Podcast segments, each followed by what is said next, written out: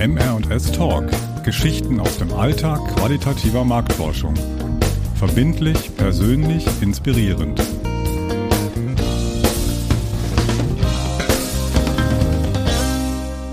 Einen schönen guten Tag, liebe Hörerinnen und Hörer, und danke, dass Sie uns auch heute wieder zuhören möchten.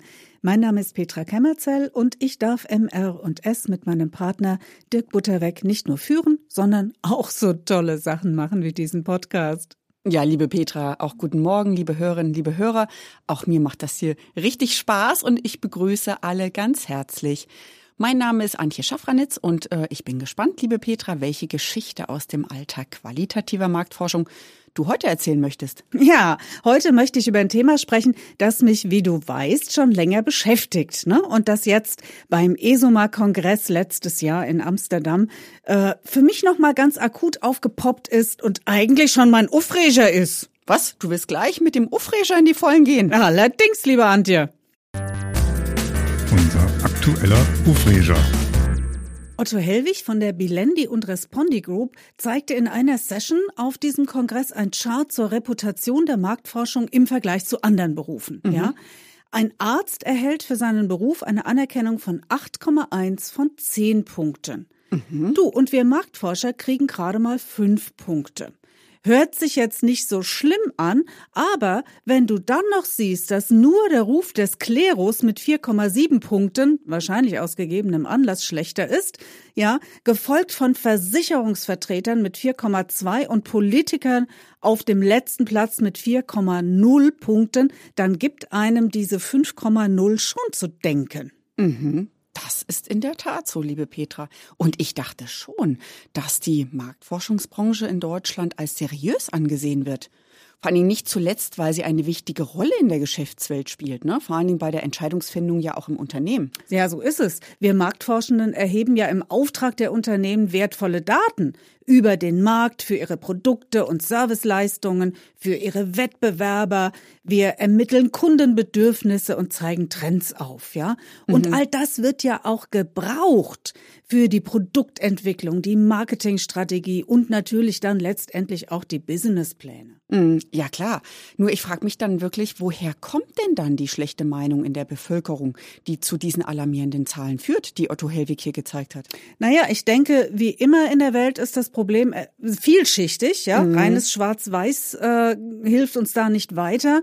Und man muss sicherlich auch zwischen quantitativer Marktforschung und qualitativer Marktforschung nochmal differenzieren, ne, mhm. wenn man die Gründe dafür noch näher aufdröseln will. Das stimmt. Und für beide Disziplinen unseres schönen Berufs gibt es ja jede Menge Vorurteile, Petra. Mhm. Bei der quantitativen Marktforschung, die grob gesagt Marktverhältnisse und Meinungen in Prozentwerten und Balkendiagrammen ja aufweist, hört man immer ganz schnell den Satz, traue keiner Statistik, die du nicht selbst gefälscht hast. Ne? Richtig. Und bei der qualitativen Marktforschung wird dann ganz schnell Voodoo und anderer Hokuspokus unterstellt, weil wir ja rumpsychologisieren ne? und unterbewusste Äußerungen in unsere Analysen mit einbeziehen. Mhm.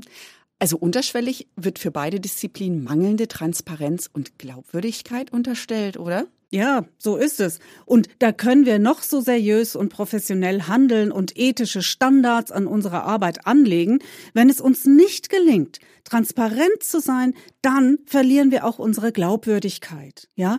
Und beim Thema ethische Standards, da spielen ja auch unsere Verbände eine Rolle, ne? in denen wir mhm. MarktforscherInnen uns organisiert haben. Ja, genau.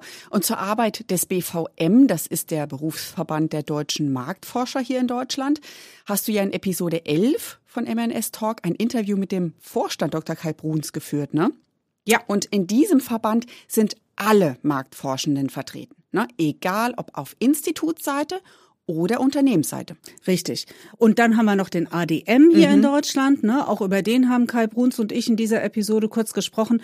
Der wiederum vertritt aber nur die Institute und setzt sich dort für Qualität, Ethik und Transparenz ein.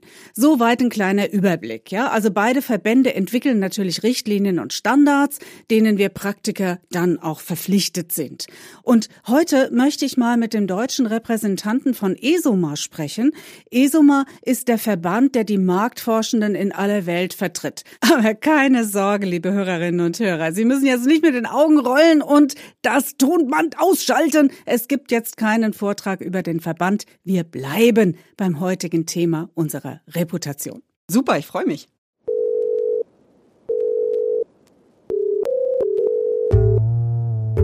Fünf Fragen an unseren aktuellen Lieblingsmenschen.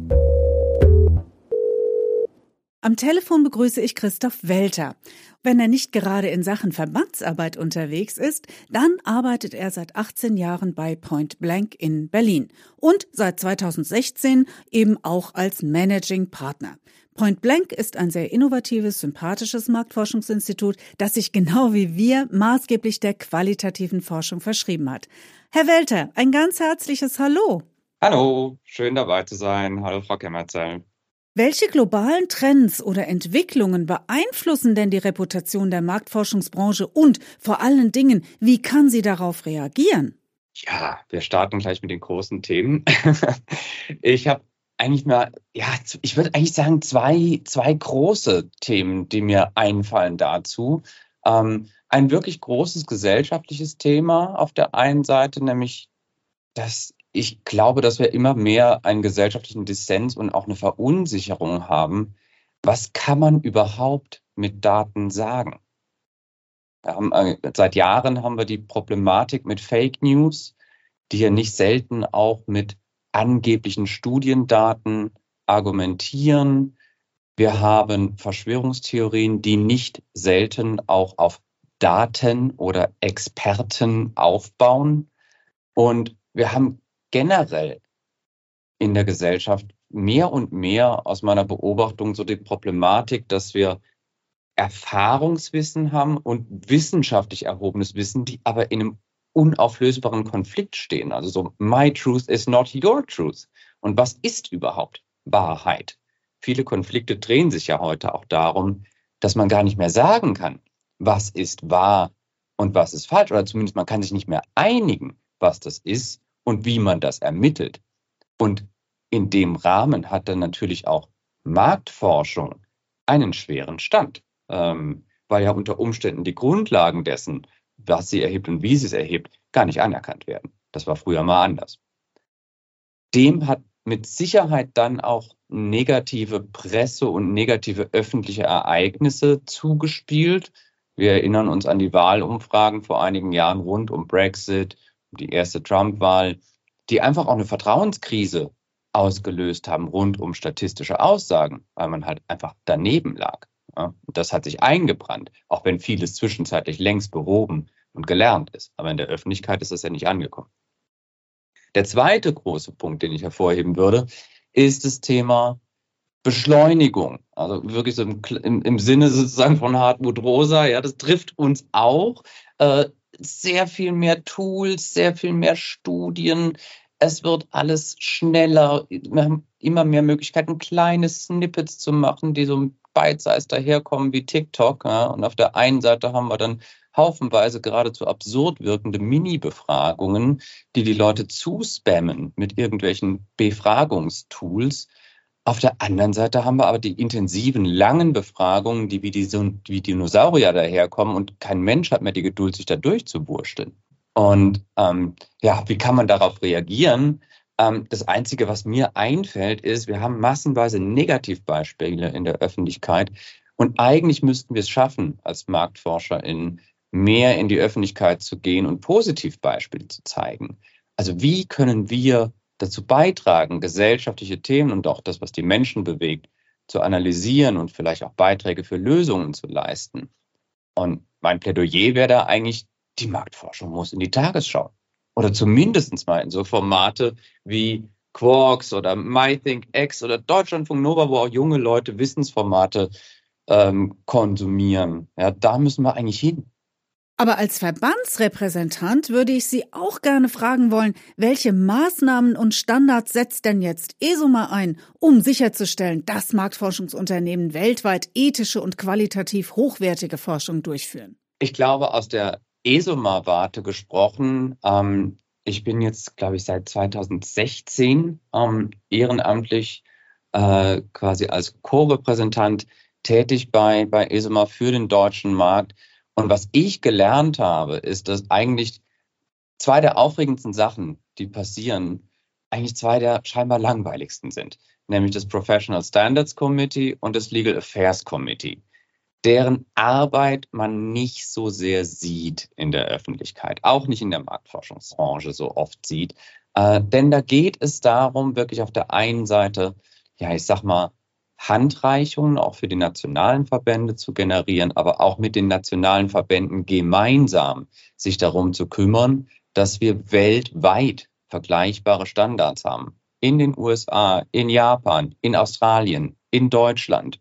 Und da kann es natürlich nicht immer darum gehen, sozusagen, dass da jeder seinen Willen bekommt, aber ESOMA ist eigentlich in der Lage und auch in der Situation, eben durch Arbeitskreise zu versuchen, so eine gemeinsame Sprache zu finden und dementsprechend auch gemeinsame Standards zu definieren. Wir haben das ja gesehen eben letztes Jahr zum Beispiel in diesem Vortrag, äh, den es auch gab im, äh, beim Congress rund um diese neue Data Quality Initiative, wo sich eben Leute aus den verschiedenen nationalen Verbänden, äh, auch aus Deutschland, eben auf die Bühne gestellt haben und mal aufgezeigt haben, wo sind denn unsere Probleme? äh, was die Exzellenzstandards von Befragungen angeht. Und was können wir tun? Und wie können wir dann letzten Endes auch einen Arbeitskreis gründen, um vielleicht eine Handreichung zu machen, um eben auch Excellence Standards zu definieren für die einzelnen Märkte. Das kann ESOMA machen. Natürlich auf der anderen Seite alle Konferenzen, die laufen, in denen Best Practice geteilt wird ähm, und ja, äh, exzellente und innovative Marktforschungsansätze eben auch auf die Bühne kommen. Ähm, aber nicht zuletzt zum Beispiel auch sowas wie jetzt am Beispiel KI, ja, wo es jetzt eine Konferenz Ende letzten Jahres gab, aber daraus ausgekoppelt auch Arbeitskreise und eben auch wieder das äh, Professional Standards und Legal Affairs Committee in der Arbeit, wo es darum geht, wie bekommen wir den ja, die, die Anknüpfungspunkte zwischen KI und Marktforschung auch in unseren Code of Conduct rein, der dann wiederum auch als Unterstützung für die nationalen Verbände funktionieren kann. Hm. Wie haben denn die Digitalisierung und die zunehmende Verfügbarkeit von Daten die Art und Weise verändert, wie Marktforschung wahrgenommen wird und welche Auswirkungen hat das auf die Reputation unserer Branche? Im Grunde kann man sagen, wir haben ja als Marktforschungsexperten kein Monopol mehr auf die Durchführung von Marktforschung. Und dementsprechend haben wir auch keine Deutungshoheit mehr.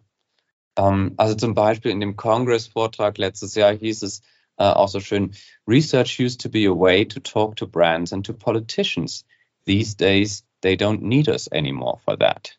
Und das ist ja auch wahr, ja. Immer mehr digitale Tools lassen sich immer schneller und ohne Hilfe eigentlich von ausgebildeten Marktforschungsexpertinnen auch in Studien umsetzen und durchführen. Und in vielen Unternehmen, gerade die, auch ein Problem, ja, die sich in Verbänden organisieren, gibt es natürlich fantastische MarktforscherInnen, die, die das sehr gut umsetzen. Ne? Und in, in den Instituten, Agenturen natürlich ohnehin. Aber die Tools sind so weit verfügbar, wir haben gar keinen Zugriff auf all die verschiedenen Menschen, die heutzutage auch letzten Endes Studien Quant oder Qual über DIY-Tools durchführen.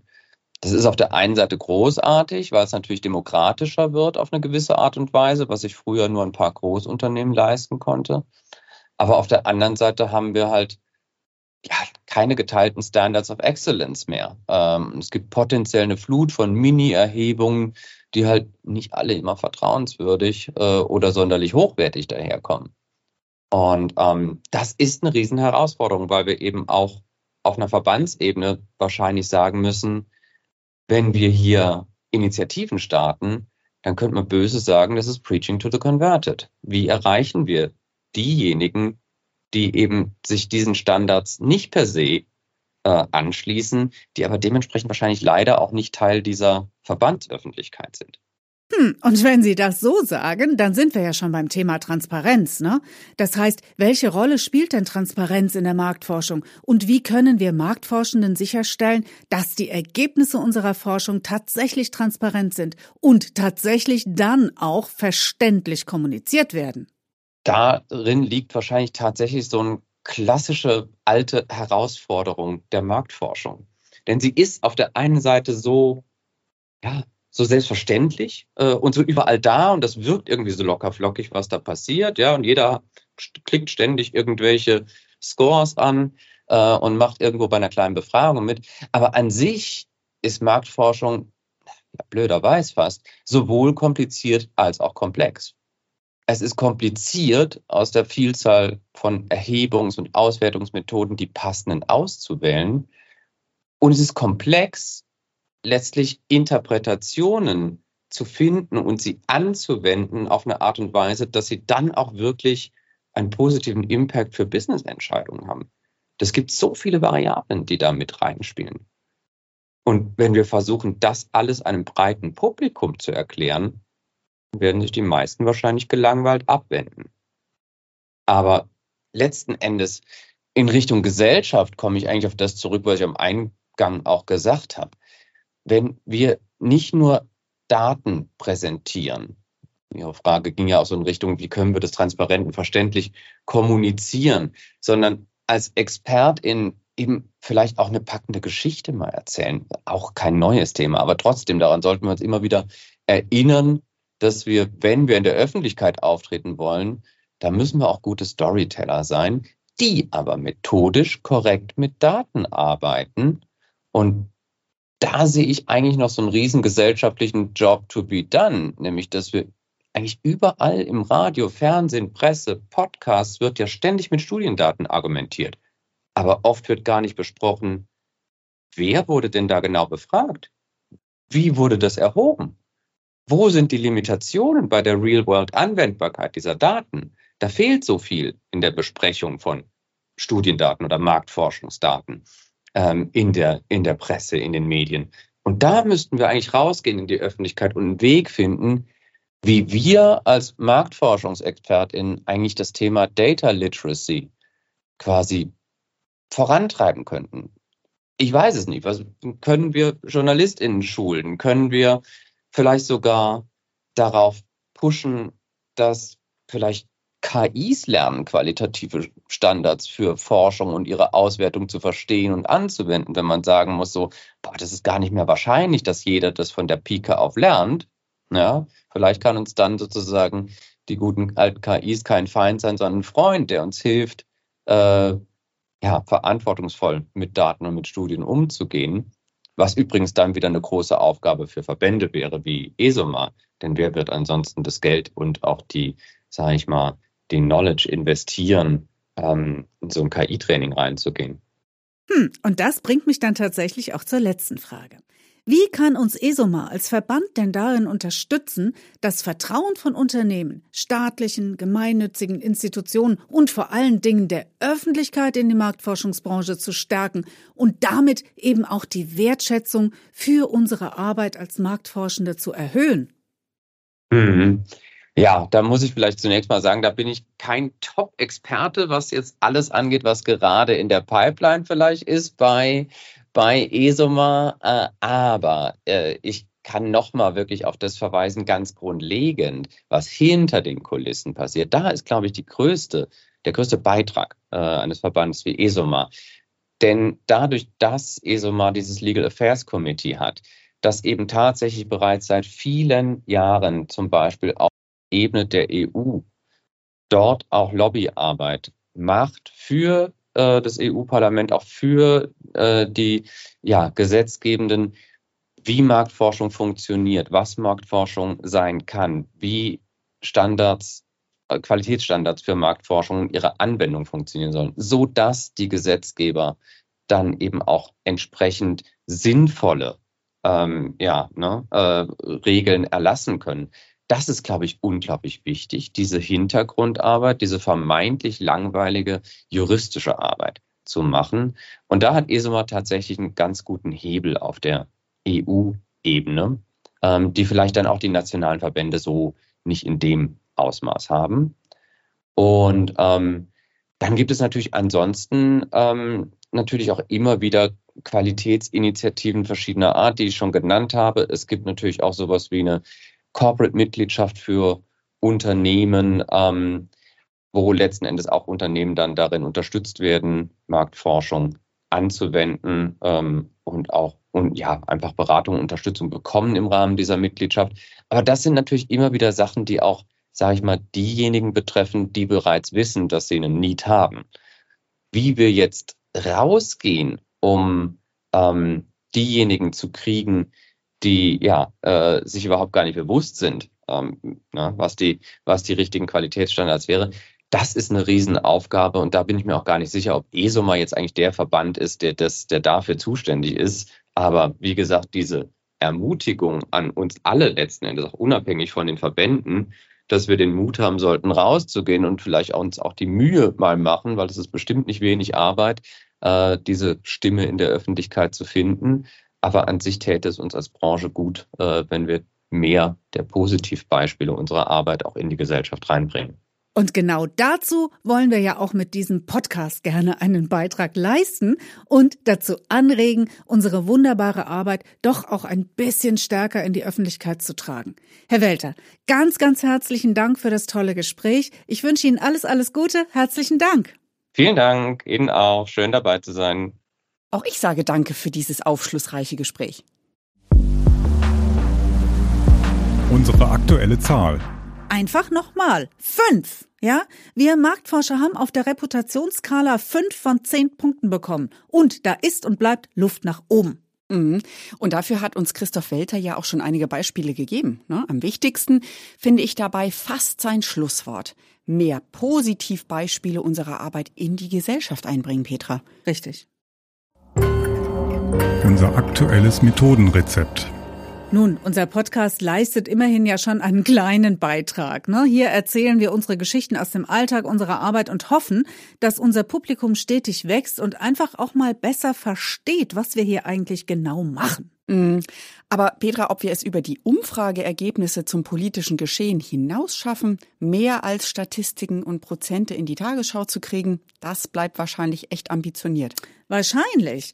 Aber ein wichtiger Schritt in diese Richtung ist die von Deutschlands Markt- und Sozialforschern gegründete Initiative Markt- und Sozialforschung mit Sitz in Berlin. Ne? Mhm. Ziel dieser Initiative ist es, die Bevölkerung über Markt- und Sozialforschung zu informieren und deutlich zu machen, dass eine Beteiligung an Umfragen auch Teilhabe an Entscheidungen bedeutet. Mhm. Ja, das stimmt. Und es lohnt sich sicherlich auch mal auf der Webseite zu stöbern. Das ist die www.deutschlands marktforscher.de. So lautet also die Adresse, die wir auch gerne nochmal in den Shownotes verlinken. Aber weißt du, Antje, mal ganz ehrlich, und auch wenn es hier an dieser Stelle frech oder sogar zynisch klingen mag, ja, eine weitere toll gestaltete Website mit wertvollen Informationen und wirklich gut gemachter Aufklärungsarbeit hilft uns doch hier nicht wirklich, oder? Nicht wirklich. Ähm, Erklär's mal im Detail. Ich kann mir vorstellen, was du meinst, Petra, aber erklär's auch mal unseren Hörerinnen und Hörern. Naja, weißt du, unsere ganze Fachpresse ist voll von Artikeln kluger und wunderbarer Kolleginnen und Kollegen. Ne? Mhm. Die einschlägigen Social-Media-Kanäle erreichen auch mal branchenfremdes Publikum, aber letztendlich bewegen wir uns doch in einer Blase, ja, und beteuern uns nur gegenseitig, was wir doch für tolle und professionelle Menschen sind. Mhm. Wir müssen also aus der Blase raus, hm? Ja, und zwar unser Berufsbild muss auch mal in der Öffentlichkeit wahrgenommen werden, ja? Es gibt TV-Serien über Polizisten und Polizistinnen. Es gibt die Bergretter und Bergdoktoren, mhm. ja? Auch die Juristen und Medizinerinnen kriegen wunderbare Serien auf den Leib geschnitten.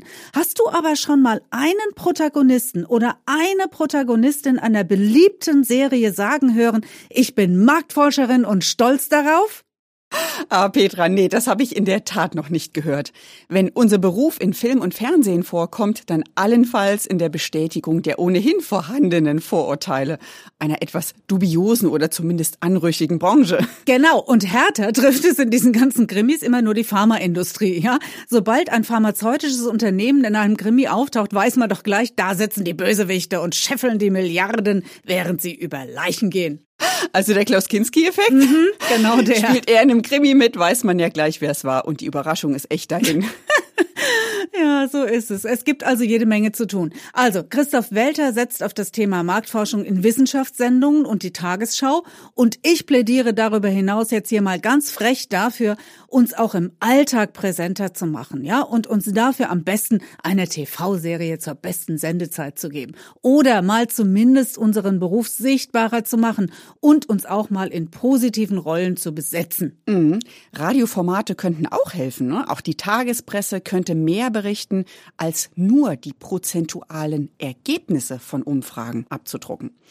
Ja, und wir müssen auch selbst aus dem Schneckenhaus raus und über unseren Job genauso selbstverständlich sprechen, wie es ein Arzt, eine Apothekerin oder eben auch von mir aus ein Feuerwehrmann oder vielleicht auch die Rechtsanwältin tun würde, ne? So ist es. Aus dem Nähkästchen geplaudert. Und zum Abschluss gebe ich jetzt wirklich hier mal was preis. Weißt du, Antje, ich bin nämlich keinen Deut besser. Das tolle T-Shirt der ESOMA-Initiative Proud Researcher, also stolze Marktforscherin, ja, trage ich nicht sehr öffentlichkeitswirksam, nämlich als Nachthemd und eben nicht auf der Straße. Ja, und in diesem Sinne, ich gehe mich jetzt schämen und sage Tschüss für heute. Ja, auch ich sage Tschüss und wie immer freuen wir uns über Feedback und gerne auch Ihre Ideen, den Alltag der Marktforschung positiver und öffentlichkeitswirksamer zu präsentieren. Unsere Kontaktdaten finden Sie auf der Webseite www.mr-s.com und natürlich auch in den Show Notes. Das war unsere heutige Episode von MR&S Talk. Geschichten aus dem Alltag qualitativer Marktforschung. Verbindlich, persönlich, inspirierend. Dieser Podcast ist eine Eigenproduktion von MR&S. Für die technische Umsetzung danken wir Lothar Weise von der Groove Werkstatt in Oberursel.